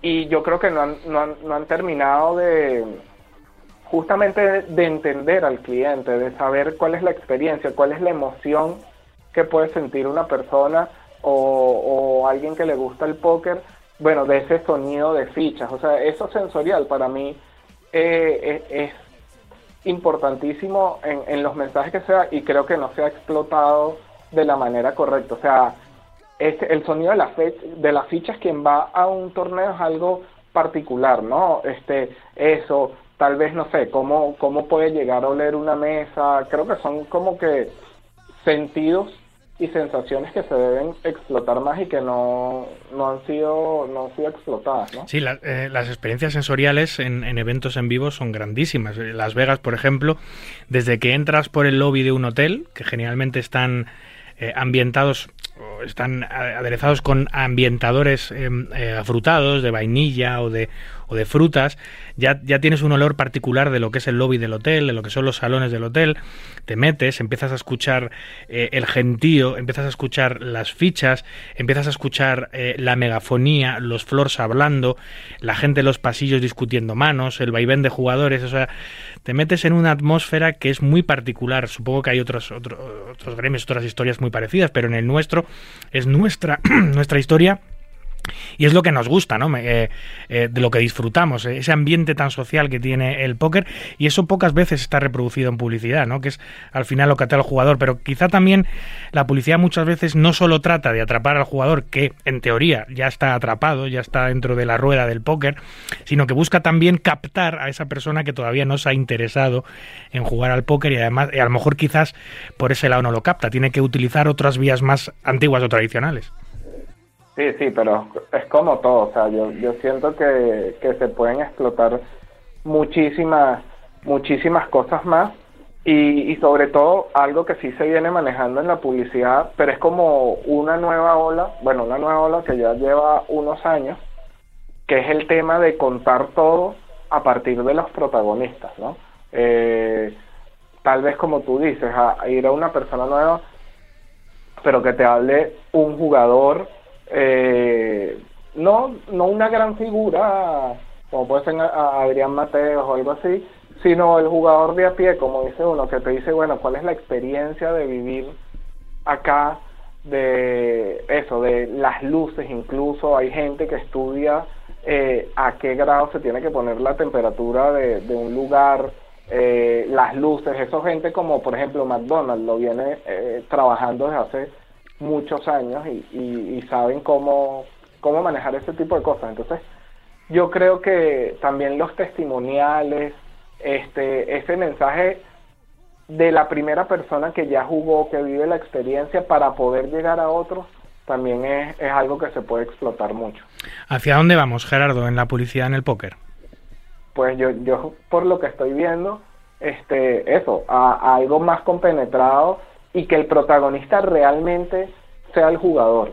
O sea, que el jugador se sienta realmente protagonista cuando va a, a una sala, no es solamente, bueno, voy aquí a, esta sala de póker, este, a jugar un torneo y, y me voy, ¿no? Sino a crear, yo creo que no solo en el póker, sino en muchos lados, la importancia de crear una comunidad, ¿no? Eh, un, un poco los casinos he visto que lo están haciendo eh, creando grupos de WhatsApp o de Telegram y, creo que eso es importante. Nosotros como, como seres humanos desde toda la vida y esto es una de las cosas justamente que estudia la publicidad es cómo nos hemos agrupado con similares, ¿no? Entonces, crear comunidad, sentirte parte de algo, de bueno, incluso me voy, que ya eso es más publicidad tradicional, pero voy a un torneo y me voy, no sé, con una gorra, con el logo de la sala, eso te da un, una sensación de, per- de permanencia, pero que además puedas tener a tu igual de al lado, no sé, en un mismo grupo de, de, de WhatsApp o, o lo que sea, yo creo que, que hacia allá vamos, a crear realmente una, una comunidad que, que sienta que la marca le pertenece de alguna manera, o sea, que me yo me sienta bien sentándome a jugar en este torneo porque, porque me representa, porque la marca tiene mis valores como persona, no sé, de unidad, de juego limpio. Yo creo que, por ejemplo, las salas que están eh, tratando de evitar los bots y, ah, es un poco eso, ¿no? Eh, o que te dejan sentarte con nombres reales en las mesas es, es un poco también eso, ¿no? A, a, bueno, a que resalten mis valores como persona y me siento identificado con, con este torneo y así hayan millones de ofertas, aunque este torneo no tenga el mejor garantizado, no sea la, la, la mejor estructura, pues voy porque eso, siento una identidad, siento que somos un, un igual, ¿no? Sí, se puede ver perfectamente en las salas online ahora mismo cómo ha cambiado la tendencia de la publicidad. Cuando antes los embajadores de la sala, los jugadores eran básicamente jugadores profesionales y ahora las salas eh, online mixean eh, completamente entre streamers, eh, influencers en redes sociales y jugadores profesionales. Algunas salas incluso han decidido eh, no eh, tener en nómina más jugadores profesionales, jugadores con talento natural, sino que buscan gente con eh, millones de seguidores, básicamente para esparcir su mensaje y llegar a nuevas personas.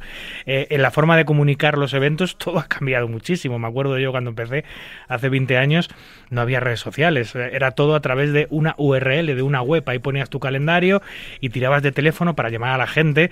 Las, las salas hacían lo mismo, ¿no? Tenían, tenían una, una, uno- unos hilos, unos correos electrónicos, unos newsletters, que es lo que utilizaban, que ahora está muy desfasado ya, y ponían la información en la web. Ahora con la explosión de las redes sociales las, eh, se ha abierto un mundo eh, gigantesco de posibilidades y por eso las salas están optando ahora mismo por comunicar a través de personas que llegan a, millones de personas en esas redes sociales, ¿no? Y luego lo que tú dices, ¿no? Eh, herramientas como WhatsApp, Telegram, eh, eh, etcétera, también nos acercan mucho eh, eh, a nivel de comunicación en eh, yo mismo, ¿no? Para, para comunicar los eventos, pues tienes listas de difusión, tienes grupos de todo tipo y eso al final se va esparciendo, al igual que la publicidad, pues en Twitter, en Twitch, en, en Instagram, en Discord, en Facebook. Si Es que eh, ahora mismo y encima con prácticamente coste cero, ¿no? O sea, las posibilidades son, son gigantes, la competencia es grande y al final el que más ocurrente, como siempre pasa, el que más original sea, pues al final es el que toma la iniciativa y el que puede sacar más rédito. Sí, sí, pero creo que está, o sea, o, hablando de ti en particular, que estás detrás de la organización de, torne- de torneos, es un, es un bonito momento, porque se viene de, de ese boom que hablábamos, de, de ese segundo boom que tanto se dice del póker, y se puede crear, se puede crear muchísimo, ¿no? Y, y también lo que mencionabas, ya este, esos embajadores de las salas no son esas figuras inalcanzables, sino, sino bueno, son jugadores con los que realmente te sientas este a jugar y le puedes, no sé, ganar una mano y, y, y eso es eso es la experiencia, ¿no? Eh, eh, eh, es muy bonito todo eso y saber que, bueno, que la, la sala te, te valora de, de alguna manera. Yo creo que, que es un buen, mo- un buen momento ahorita para la industria en general, está creciendo muchísimo. Este, lamentablemente, digo lamentable porque tuvo que pasar, creo yo, la pandemia como para que otra vez creciera la industria, pero bueno, hay que aprovechar este ese evento y, y, y que siga y que siga creciendo, ¿no? Y, y que no sé, los torneos que se están haciendo, que están rompiendo garantizados, eh, es muy bonito, la verdad que No sí. hay, no hay mal que por bien no venga. Siempre ese dicho es bastante sabio. Pues eh, aquí, en Marca Póker, vamos a seguir contando lo que ocurre alrededor de los eventos, cómo evoluciona esa publicidad, ese marketing, espero que por muchos años, eh, porque va a seguir habiendo cambios. eh, hay que adaptarse, eh, adaptarse o morir. Siempre es interesante estar a la vanguardia de las cosas para ser el primero en llegar o de los primeros. eh, y poner la bandera eh, en, en- en el- en la luna, como, como, como, hizo, como hizo Neil Armstrong, pues el primero que llega generalmente es el que se lleva, se lleva los mayores réditos. Aquí lo vamos a contar en Marca Póker porque esperemos que estemos muchos años dando buena cuenta de lo que pasa en el mundo del gambling, especialmente lo que pasa en el mundo del, eh, del póker. Gerardo Álvarez, eh, un placer volver a hablar contigo sobre este tema tan interesante que creo que volveremos a hablar, eh, porque el tema de la publicidad y el marketing es muy extenso y no se puede limitar simplemente a una charla de media hora. Sí, sí, sí, totalmente. Y bueno, muchísimas gracias a ti, David, por, por el espacio y el tiempo y, y a, tu, a tu audiencia. Muchas veces. Un abrazo, amigo. Igual, bye.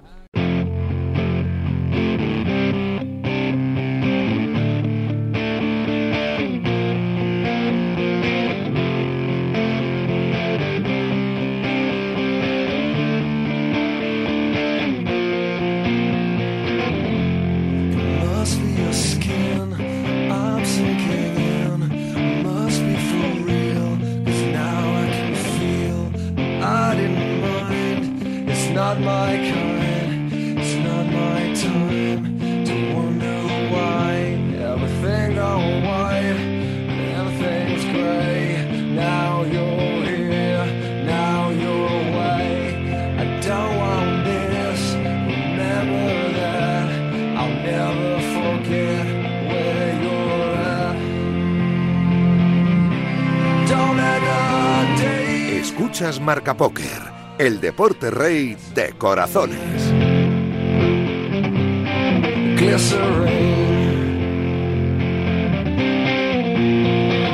Bueno, pues eh, vamos a ir ya con Fernando Albarracín, conocido como Albarra, que es uno de los capos de la comunidad póker. Ya, ya, ya estuvo aquí hace unas semanas, unos meses, explicándonos qué era la comunidad, este nuevo grupo de jugadores que tienen una pasión común, el póker. Bueno, pues ahora ha conseguido el bueno de Fernando que los torneos de la comunidad, que son habituales en circuitos live, que, que son habituales en plataformas eh, online, en salas online, pues lleguen a, la, reina de las plataformas online, a Winamax, que es el líder indiscutible del mercado nacional en póker, en online. Y ha sido capaz, eh, él con su esfuerzo y el equipo, la comunidad con su esfuerzo, de meter una serie de torneos nuevos para todos aquellos que lo quieran disfrutar. Eh, la Super Cup. Ahora nos lo va a contar Fernando Albarra. ¿Estás por ahí? Estoy por aquí, David. Buenas noches. ¿Qué pasa? Oye, en primer lugar, enhorabuena por meter a esos torneitos en, en la comunidad. Y en segundo lugar, cuéntanos, ¿de qué se trata? ¿no? ¿Habéis llegado a Winamax? Bueno, pues ha sido fácil, realmente. Tenemos un amigo en común, alguien que trabaja en Winamax, eh, y bueno, y me, me presentaron y fue, fue muy rápido todo. Porque uno me presentó a otro, otro a otro, y, y nada, nos entendimos a la primera. La verdad que es que lo ponen muy fácil esta gente. Sí. Eh, la gente de Winamax es muy sencillo trabajar con ellos. Es cierto, totalmente cierto. Eh, ¿Y de qué se trata? Eh, ¿qué, qué tienen estos torneos que son tan atractivos y que todo el mundo está hablando de ellos, eh, Fernando? Bueno, pues es un torneo mensual, ¿vale? Eh, que tiene un ballín de 10 euros, o sea que puede jugarlo prácticamente todo el mundo que, que le guste jugar al póker, pues es un ballín muy asequible. Y lo bueno que tiene, que seas uno de la comunidad, el trofeo se lo va a llevar siempre el ganador, porque entendemos que no puedes darle el trofeo al que ha quedado quinto. Entonces, eh, tanto si eres de la comunidad como si no, tú juegas el torneo y el trofeo pues se lo va a llevar quien lo gane. Además los trofeos son bastante chulos, que son una W roja. Los he visto. ¿vale? Y pues están bastante, son bastante bonitos, la verdad. Y bueno, es atractivo para quien no sea de la comunidad y quiera echar un rato de póker con nosotros, pues lo haga.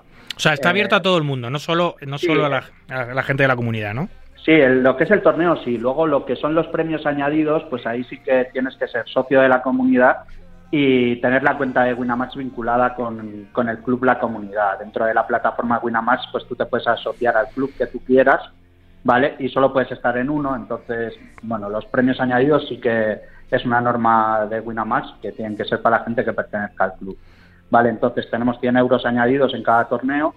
Aparte, los cuatro mejores socios con la cuenta vinculada se llevan tickets también añadidos, que también son otros 100 euros, que son 50 al mejor, eh, 20 al segundo mejor, 20 al tercero mejor y 10 al cuarto mejor. Vale, eso todas la- todos los meses, vale, que está bastante bien. Y luego Suena aparte- muy bien, sí. Aparte, hemos hecho la Super Cup, que se jugará en agosto, y ahí van a estar los nueve mejores socios con la cuenta vinculada de cada mes. ¿Vale? Pues el mejor de noviembre, diciembre. Ahora mismo tenemos dos, que son Tony Ruth, que ganó el torneo en noviembre, y Juan Alberto Castillo, que también lo ganó en diciembre, hace unos días. Y, y estos ya están clasificados para ese, para ese torneo final, que solo van a disputar nueve jugadores, y se va a tener un pack para el Winamax Poker Open, de, que, que va a constar de un ballín y 200 euros para gastos, que no está nada mal. Fíjate que hablábamos a- a- a- ahora, antes de entrar contigo, estábamos hablando de, de póker súper profesional, al más, al más alto límite, el que practica Adrián Mateos, y hemos, hemos, eh, hemos cambiado de bando completamente y nos hemos ido al otro lado de, del maravilloso mundo del póker, que es al póker, al póker amateur, al póker recreacional, a los equipos. Eh, es maravilloso este juego, ¿no? Podemos estar hablando perfectamente de, de torneos de un millón de dólares de inscripción, como los que juega Adrián, y luego nos vamos a torneos de 10 euritos con premios modestos, pero muy interesantes para la gente que está aprendiendo que está disfrutando de, de su juego y su pasión. Es maravilloso, Fernando. Al final tiene que ser así, porque sin, sin el póker amateur no existiría el póker profesional, creo yo. Sí, sí. A lo mejor me puedo equivocar, ¿no? Pero creo que al final la base siempre está en los jugadores nuevos que van llegando, se ilusionan, aprenden, juegan, van escalando niveles y al final pues es lo, lo de siempre. Hay una rotación siempre, hay algunos que llegan a la cima y de repente desaparecen y no los vuelves a ver nunca más. Y hay algunos que, bueno, no les va a lo mejor lo bien que, que pensaban y también desaparecen. Y, y bueno, es el ciclo, ¿no? Siempre, todos tenemos nombres que decimos que los nuevos no conocen. Y dices, joder, o sea, ¿cómo puede ser que este hombre ya no sea conocido en, en esto, ¿no? Y, y- y es así, o sea, tiene que haber una rotación y, y lo bonito es que la gente empiece, sobre todo que vean el, juego desde la perspectiva nueva, que ya no es la antigua, ¿no? Eh, ese- esos estigmas, ¿no? Que tiene siempre el juego y, y demás, y el póker, pues bueno, coincido en que contigo en que lo tenemos que ver como un deporte y si no como un deporte como un juego de habilidad y, y bueno a partir de ahí eh, limpiar un poco la imagen que puede tener de los antepasados no Eh, cuando se jugaba en los garajes en los locales estos donde Sí, la, famosa de me jugaba las escrituras de la casa y En las tabernas pues hay que borrar, y en los bares de los pueblos, sí, sí, donde se hacían muchas trampas, por cierto. Oye, el, que esté pensando, estos torneitos tienen buena pinta. Em, yo quiero hacerme de la comunidad. Esto, esto primero explícanos, Fernando, un poquito qué es la comunidad y, y cómo, y cómo poder ser parte de ella. Bueno, la comunidad es una asociación sin ánimo de lucro, eh, que está en el registro de, de asociaciones. O sea, es una asociación como tal, no es un club, no es, es una asociación sin ánimo de lucro, ¿vale? Eh, eh, tiene una cuota de 50 euros anual, ¿vale? Y, y bueno, con esto pues tienes unos derechos como una consulta con abogado, con asesor fiscal, eh, descuentos en hoteles bajo una plataforma que se llama Magic Travel Experience. Y, y bueno, lo que ponemos nosotros a disposición de los jugadores son promociones con muchos circuitos y luego pues la defensa del, del póker como juego de habilidad o deporte mental o las dos cosas. Entonces, estamos ahí arrancando esa parte que, que es la que de verdad nos mueve pero bueno, el club era importante para empezar y, bueno, tenemos un montón de promociones con prácticamente gran parte de los circuitos que hay ahora mismo y bueno, seguimos avanzando poco a poco, vamos haciendo cosas, queremos también empezar con el online, bueno, hemos empezado con Winamax, pero no, tampoco lo queremos parar ahí, queremos seguir haciendo cosas y bueno, queremos, queremos ser parte de, del sector y que la gente nos vea como algo positivo, eh, porque lo que queremos es mirar por el bien del juego. O sea, Y lo, y lo hacéis muy bien. Pues todos aquellos que estén interesados en participar en estos torneos especiales, exclusivos para la comunidad, bueno, abiertos a todo el mundo, pero con premios añadidos muy, muy interesantes si eres miembro de la comunidad, eh, ¿qué tienen que hacer, Fernando? ¿Cómo se hacen? Bueno, que, no- que nos busquen, primero que nos busquen por redes sociales, en Twitter, por ejemplo, somos la comunidad barra baja PKR, en, en Instagram somos la comunidad Poker, eh, luego, pues, eh, si quieren pueden buscarnos a cualquiera de los socios o si alguien ven con un parche, pues decirle, oye, dame el contacto y se lo van a dar gustosamente, ¿vale? Somos mm, en torno a 200 socios ya, estamos llegando ya a la cifra de 200, que no está nada mal, y poco a poco vamos creciendo. Entonces, cualquiera que veas con un parche de la comunidad, tú le puedes decir, oye, dame el contacto de, de las personas que lo llevan y se lo van a dar, vamos, encantados. Muy bien, pues eh, mucha suerte con este nuevo proyecto en Winamax, muchísima suerte en el resto de proyectos que tenéis con la comunidad, a ti a nivel personal, que eres un trabajador incansable y que tienes, Fernando, mucho, mucho menos reconocimiento del que te mereces, amigo. Así que esperemos que sigan saliendo las cosas también y te sigan saliendo las cosas también y sigas contribuyendo tanto a- a- al póker y a la comunidad de jugadores en general. Un abrazo, amigo. Un abrazo, David. Adiós. Chao.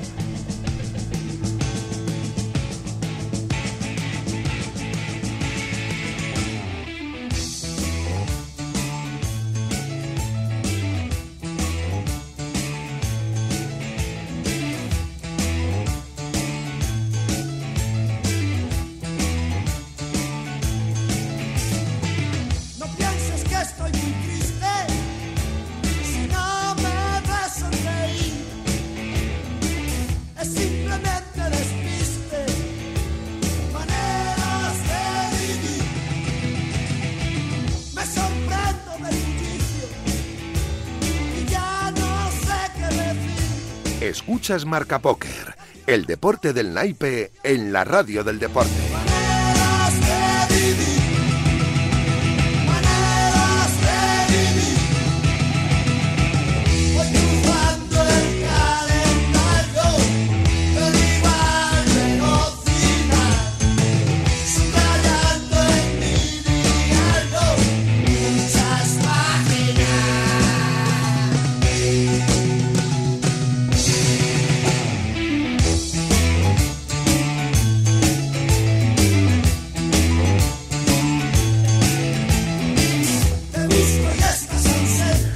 Bueno, pues vamos ya con el repaso que hacemos todos los domingos noche a los mejores y más importantes torneos en vivo de la geografía española, a veces incluso fuera de nuestras fronteras, eh, eventos eh, patrocinados, sponsorizados, organizados por organizadores españoles. Pero hoy no vamos a salir de España, nos vamos a quedar en, en nuestro país y vamos a empezar por el más importante de todos, sin duda, que ha sido el que se ha celebrado en la capital del reino, en el madrileño Casino de Gran Vía. Una gran etapa, la, la última etapa del año del Spanish Poker Festival, que ha tenido un año muy, muy intenso, con 17 paradas, el circuito que más paradas ha tenido y que ha ponido un gran colofón, no final, pero sí, eh, sí una, eh, la última etapa del, del año, que no era la final, pero sí que era la última, en este bellísimo casino de la capital. Allí nos espera su organizador, Dani Albert. ¿Estás por ahí, Dani? Hola David, buenas noches. ¿Qué tal? ¿Cómo ha ido, cómo ha ido la semana? Bueno, me lo podría preguntar a mí mismo, pero te lo voy a preguntar a ti porque he estado, he estado codo con codo contigo los siete días, así que cuéntame. Sí. Bueno, la verdad eh, hemos, superado las expectativas. La verdad es que ha sido eh, un mes duro en Madrid a nivel de torneos y, y sigue ahora en diciembre, así que la verdad que, que muy contentos porque hemos sobrepasado los 350 registros en el, en el evento principal, que ya son ya son números dignos. Sí, sí, son, son números bastante grandes. El high roller también con una participación, pues, eh, muy una participación muy interesante y además en una semana muy complicada. O sea, yo, sinceramente, ¿eh? no recuerdo un fin de semana con tantos eventos. Mira, yo después de, de hablar contigo, tengo una conexión con Guadalajara, un audio, vamos, tengo conexión con, con Barcelona, que ha tenido también un gran evento, conexión con Badajoz, donde está Winamax, conexión con Santander, también ha habido, ha habido incluso MUS, ha habido campeonatos de MUS, que algún jugador también te resta. Es decir, eh, este fin de semana parece que la gente ha decidido jugar al póker y hacer eventos de póker, ¿no? A eso, a todo eso hay que añadirle lo, lo externo al póker, ¿no? Estaba el mundial. Sí, eh, sí, sí. que nos ocasionó algún retraso de la programación, bueno, porque jugaba España. También es el puente, ¿no? Que al final eh, los hoteles encarecidos. La verdad es que eh, eh, había hoy un cúmulo de cosas que podía hacer parecer que, que no se iban a hacer unos buenos números y creo que, que sí que se han hecho. Luego la gente, yo que he estado en el casino metido eh, toda la semana, un ambiente fantástico, eh, la gente muy contenta y muy satisfecha con las estructuras de juego que son características del Spanish Poker Festival, muchas ciegas, mucha eh, jugabilidad, muchas, eh, muchas opciones de poder equivocarte y levantarte, porque eso te lo permiten los torneos, y eso el jugador lo agradece, ¿no, Dani?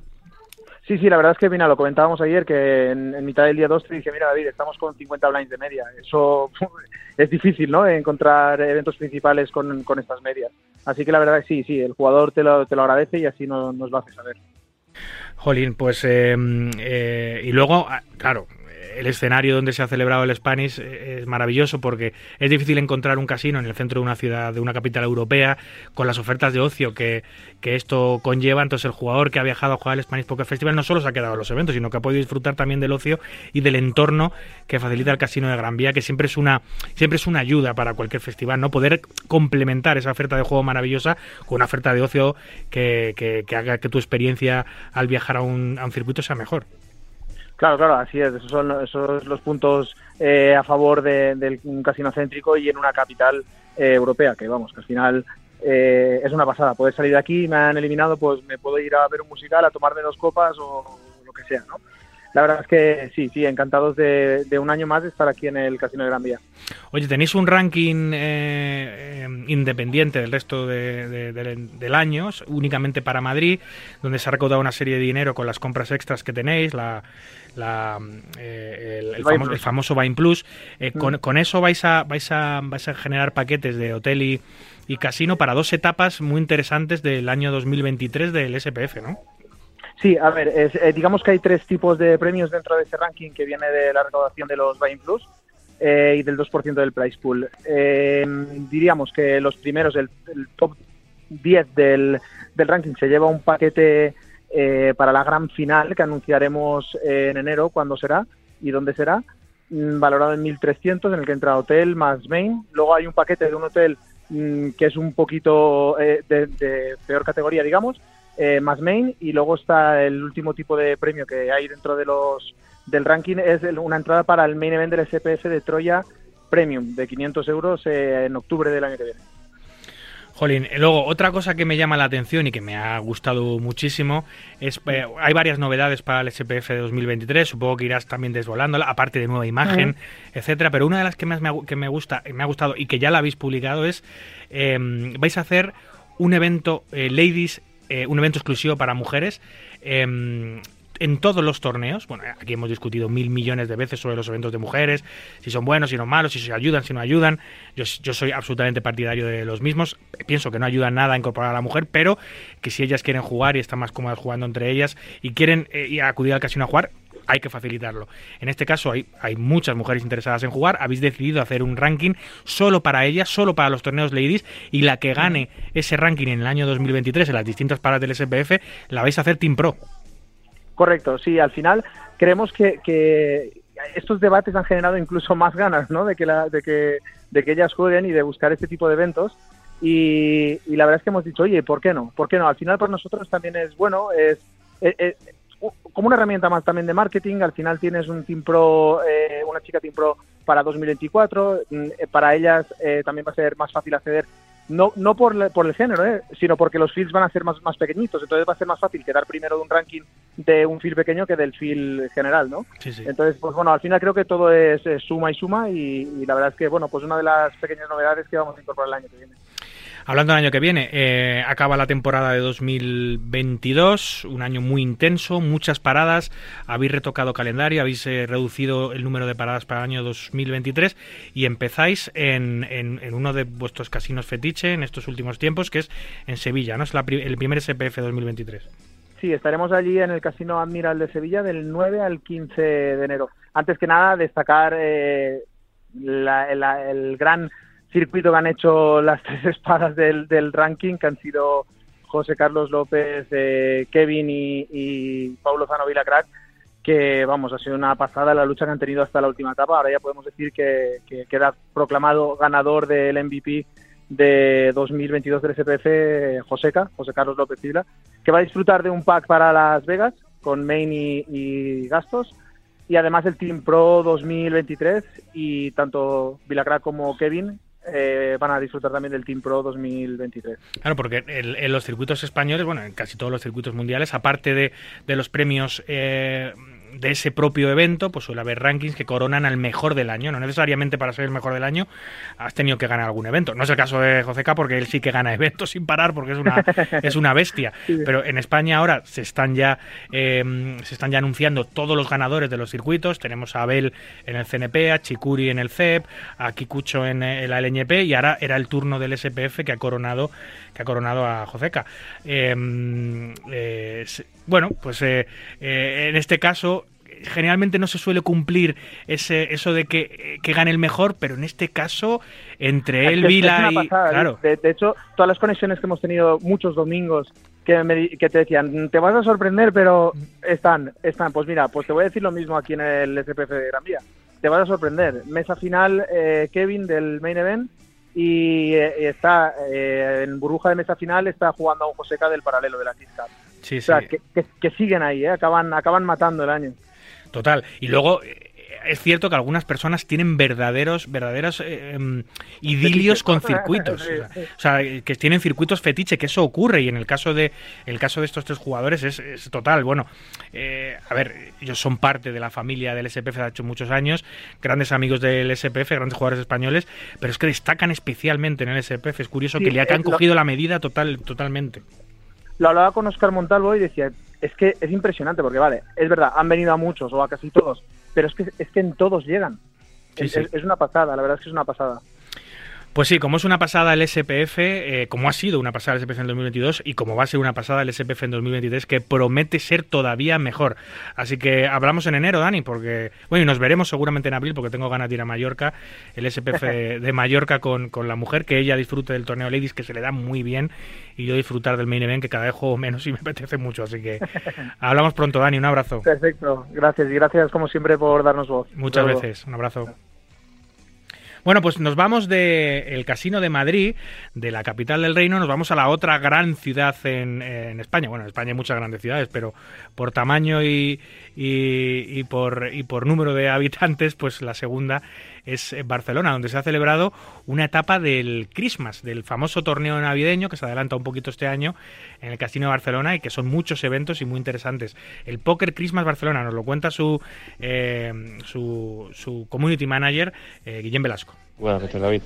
Esta semana hemos celebrado las Christmas Poker Series y bueno, estamos muy contentos con la participación y, y la consolidación de nuestras series pensadas para el juego regular de Casino Barcelona y que cada vez más se están convirtiendo en un reclamo para todo el panorama nacional e internacional con jugadores que vienen una semana a disfrutar de Barcelona y, y de unas series lejos de aquellos buy-ins como los grandes torneos que recibimos, ¿no? el EPT o el Party Poker Millions y como te decíamos estamos muy contentos.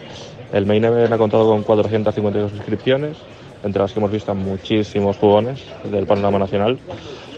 El Open también otro gran éxito con 348 inscripciones y los diferentes paralelos que, que hemos realizado también han tenido gran aceptación. Y hoy cerramos la fiesta con el día 3 del Main Event, el Mystery Bounty que cada vez más atrae a más jugadores y el Closet Deep Stack que siempre es un éxito, ¿no? un buy-in más reducido para cerrar la fiesta de, de las Christmas Poker Series. Eh, así que como te decía David, estamos muy contentos y desde Casino Barcelona queríamos desearos también a todos unas felices fiestas y que nos vemos en las mesas. Así que un fuerte abrazo y felices fiestas a todos. Feliz fiesta, Guillem. De Barcelona nos vamos a Badajoz, donde se ha celebrado una etapa más del circuito presencial completamente gratuito de Winamax, el Winamax Poker Tour. Nos lo cuenta desde eh, Tierras Extremeñas Oliver, Oliver Rodríguez. Pues aquí estamos en la encantadora ciudad de Badajoz. Fuimos recibidos como reyes en este gran casino Orenes. Tuvimos unas condiciones perfectas para organizar esta etapa. Pudimos también aprovechar de estar en Extremadura para probar uno de los mejores jamones ibéricos de España. Y os puedo decir que este jamón merece la fama que tiene en toda España. Hemos recibido a 90 jugadores muy motivados en jugar en este torneo de Winamax. Y la verdad es que esta etapa de Badajoz fue muy entretenida. Empezó como si fuera un turbo, porque en un par de horas ya se habían eliminado más de la mitad de los jugadores para llegar al descanso de la cena a las ocho y media, con solamente 37 jugadores. La mesa final estaba lista a las once y media, y con lo cual empezó una nueva etapa, mucho más reñida. Tuvimos entonces que esperar hasta las doce y media de la mañana para lograr sacar a dos grandes finalistas que competirán en la gran final en Aranjuez. A ver, pues Julián, cuéntanos tu, experiencia, ¿cómo pasó eso todo? Bueno, pues todo muy, todo muy positivo porque vengo desde Madrid, porque no sé, me parece muy bien la, idea esta de Winamax, de, que la gente que, que jugamos online y que no jugamos torneos, como yo como por ejemplo que juego CAS, pues no, me, no, no tengo nivel para ir a un casino, entonces pues esta experiencia para perder el miedo y tal, pues viene muy bien. Y mira, pues ya estuve en Aranjuez y, y aquí ha sonado la flauta. Enhorabuena y nos miramos entonces en marzo, ¿vale? Muy bien, muchas gracias. ¿Y para tú entonces, Javier? Cuéntame. Pues, la verdad que muy bien. Ha sido mi primera experiencia en un torneo en vivo y he empezado muy, muy, muy nervioso. Y la verdad que a medida que, que hemos ido avanzando me he encontrado cada vez más cómodo.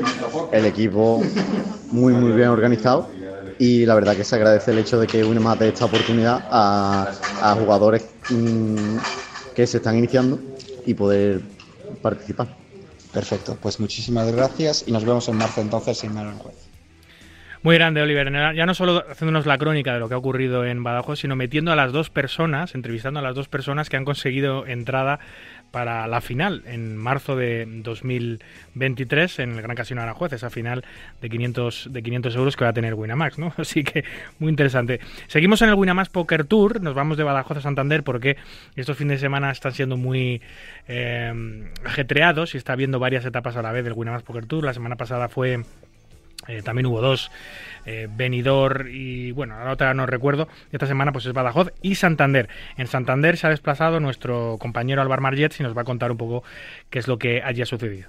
Hola David, pues a las 2 de la mañana ha acabado la etapa de Santander en este nuevo fin de semana de Winamax Poker Tour, donde también hemos tenido torneo en Badajoz. Al final aquí se han reunido 97 jugadores, eh, una afluencia un poco más baja que la semana pasada, pero normal teniendo en cuenta que mm, era un día de cuartos de final de Mundial. Y nada, hemos tenido dos ganadores, dos jugadores habituales del, del casino sardinero, así que todo el mundo ha quedado contento. Y sumamos, pues lo dicho, dos clasificados más para la gran final que tendrá lugar en Aranjuez en el mes de marzo de 2023. Gracias, Alvar. Eh, y el último torneito de la semana, o al menos el último torneito destacado de la semana, se ha dado en Guadalajara. Un, casino que también empezó a, hacer torneos de póker muy pronto después de la pandemia, uno de los primeros, y que ha realizado sus primeras series, las llamadas Guadavega Series, con 30.000 euros garantizados y que han funcionado muy bien. Nos lo cuenta el gran Borja, su, su director de torneo y su, y su manager, el póker manager del Casino Guadalajara. Buenas noches, David y de Marca Poker. Os comento brevemente cómo han ido las primeras Guadavega Series que se han celebrado del 1 al 11 de diciembre aquí en Guadalajara, ¿vale? Se han disputado 17 torneos con una media de 70-80 entradas, 148 en el main event, lo que ha sido un espectáculo, un récord absoluto en los 7 años de andadura que llevamos por aquí en Guada. Eh, hemos conseguido ampliar la Poker Room de 6 a 8 mesas, que de momento vamos a mantener, porque el póker aquí cada día va más a más, eh, vamos cada día mejor. Y bueno, en mi opinión creo que ha salido todo bastante bien a nivel logístico y de organización. Eh, hostelería, por ejemplo, que era mi talón de Aquiles, ha sido espectacular. Creo que están los clientes súper contentos y mira que es difícil tener contento a todo el mundo, pero creo que está todo el mundo muy contento. Y nada, poco más, daros las gracias siempre por, por los consejos que me habéis dado, tanto clientes, amigos y, y a nivel de dirección como tú, Kikucho, etcétera. Es, es mandaros un fuerte abrazo y os espero la- en las Guadavega Series 2023. Un fuerte abrazo para todos. Chao. Y para cerrar, y como no todo en, en nuestro maravilloso mundo de las cartas es póker, pues también hablamos de mus. Ya sabéis que, que os llevamos a vuestras casas todo lo que ocurre en las etapas de Mus Pro, tanto en Illescas como en Aranjuez. En esta ocasión, este fin de semana, ha tocado el Casino Toledano de Illescas. Allí se ha desplazado, como siempre, nuestro compañero Miguel Trinidad. Hola David, ¿qué tal? 58 parejazas se vieron cita en el Gran Casino de la Mancha con la celebración de la cuarta etapa del circuito Mus Pro Illescas. Los campeones Quique Machín de Humanes y Javier Bartolomé de San Agustín de Guadalís. En segunda posición tenemos a Romano de Villaconejos, Mario Quiosea y a Javier Agudo de Colmenar de Oreja. Y en tercera posición, desde Yepes, Jorge Alcaide y Juan José Gerardo. La cuarta posición fue para los madrileños Juan Roda y Santi Díaz Garzón. La próxima etapa de los circuitos Mus Pro será este mismo sábado 17 en el Gran Casino de Aranjuez con la celebración de la sexta etapa del circuito Mus Pro Aranjuez. Pasad una buena semana. Hasta el domingo. Gracias, Miguel. Pues esto ha sido todo por hoy. Aquí concluye nuestro centésimo nonagésimo sexto programa. Un verdadero placer, como siempre, compartir este ratito nocturno con los amantes noctámbulos de la baraja. En la producción y en la técnica estuvo Víctor Palmeiro y a los micros, como siempre, un servidor, David Luzago. Recuerden, para jugar al póker online no lo duden, jueguen en winamax.es, la plataforma número uno de eventos online de nuestro país. Cuídense mucho, cuiden de los suyos y continúen, por favor, respetando las indicaciones sanitarias. No a la guerra, a cualquiera de ellas en cualquier lugar. Hasta el próximo domingo, amigos. Adiós.